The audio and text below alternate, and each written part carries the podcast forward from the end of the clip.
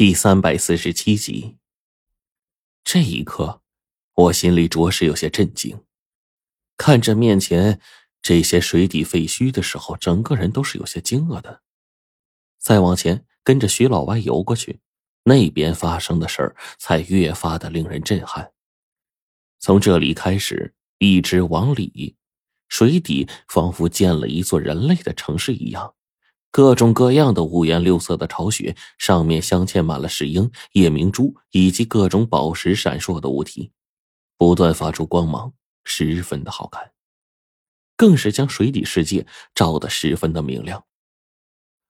我跟徐老歪从这里往里面游，一点一点，面前的路看得十分的清晰了，犹如白昼一样。然而就在前方。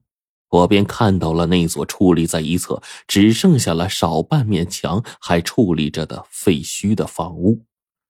我整个人都震撼了，因为如果你仔细看的话，就会发现房子的另一半仿佛被什么恐怖东西给生吞了，硬生生的将其咬掉的。甚至在这栋废旧的房子当中，还可以清晰的看见上面齿痕所留下的痕迹，极为锋利。而在前方，街道上空无一人，令原本光灿灿的水下小城变得烟气息鼓，十分的安静。而且这种安静还透着一股子死寂，令人觉得十分的压抑。便在这个时候，徐老外也叹了口气，然后继续往里面游。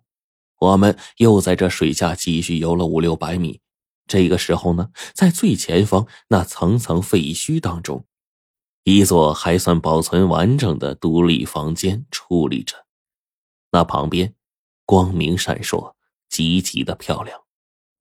我们终于到了这里，终于看到了一丝行迹，关于另一种生物的行迹——人鱼。没错，此时此刻，我们真真切切的见到了这种生物。它们长着鱼的尾巴，上半身却是人身，从腰间往下。身上裹着银色、闪着流光的鳞片，与最下方的鱼尾相连，极其的漂亮。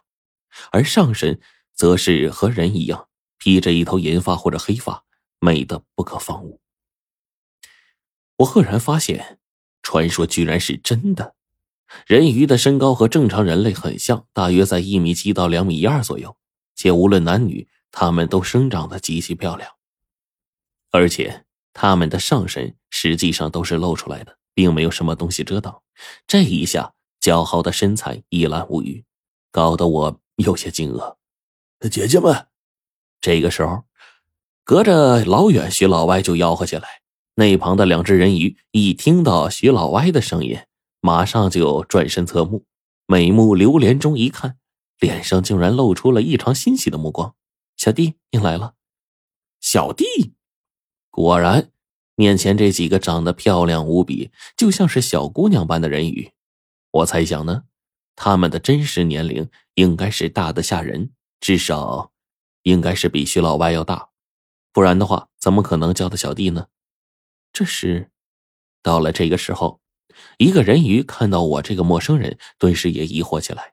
徐老歪就把我的事情跟他们一解释，两个人鱼也好奇的打量着我。两位姐姐，你们别这么看着我，我会害羞的。我顿时调笑了一句，做出了一副人畜无害的模样。两个人鱼顿时是笑得乐不可支啊，对我的防范也就放下去不少。祖奶奶在里面呢，我们一起进去吧。说完，两个人鱼就带着我们往里面走。很快，我们穿过层层金光闪烁的房间，便来到了。最里面的一层位置，在那其中，大人鱼追着小人鱼，男男女女一共二十多个，他们都拥有着俊朗的外表，大多数人呢也依旧年轻，丝毫无法从他们脸上看到岁月留下的痕迹。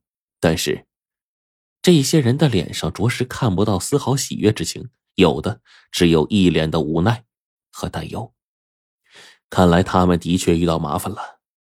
我跟着徐老歪的脚步，等徐老歪进去正中的房间之后，跟那些人鱼们都打了个招呼，然后呢，便到了那只年老的人鱼面前，也就是众人说的那个年老的祖奶奶。呃，这是祖奶奶，她老人家活了三百多岁了，算起来已经是人鱼家族到现在最年长的人了。徐老歪介绍完，顿时呢，一干人鱼全都看向了我。我看他们眼中有疑惑，有不解，甚至还有担忧和害怕的神色。这个时候，我赶快把那个朱丹砂给捧出来，在递给他们的时候，所有人鱼的眼睛全都一亮。这个时候，一个胆子稍大一些的男性人鱼走过来，接过我手中的朱丹砂，仔细的端详着，然后对那条老人鱼说：“祖奶奶，您看，这是朱丹砂。”当那位祖奶奶看到这一幕的时候，也忍不住有些激动了，整个人都开始颤抖起来。良久，人鱼祖奶奶点了点头。看着我的眼中也多了一丝慈爱。孩子，谢谢你送来的朱丹砂，原来你是我们的朋友。所有人鱼此刻都善意的目光落在我的眼中，让我看到了他们良善的一幕。真真的说来呀，在这里我才看到了人性的本善。并且这里的人鱼们，从他们的身上，我看到了一种与世无争的沉稳自由。这时候，当我看到祖奶奶拿着手中的朱丹砂，一副激动的模样，我顿时也问道：“祖奶奶，这朱丹砂对您来说，真的有那么重要吗？”唉，这时候，祖奶奶叹了口气，原本扬起来一些的眉毛又重新的沉了下去。孩子，这当中的事儿你不知道啊！我们一族现在全靠他救命呢。听他这么一说，我当即就想起来之前徐老歪说出的那段话。这个时候便问道：“我之前听老徐说过，这下面的世界原本是仙境一般的存在，怎么怎么到了这会儿我们再来就变成废墟了呢？这这是？你，你。”你叫我什么，孩子？就在我问出问题的时候，没成想人鱼奶奶忽然激动的问起我：“祖祖奶奶呀，你生活在陆地上，我在水里，你怎么能这么叫我呢？”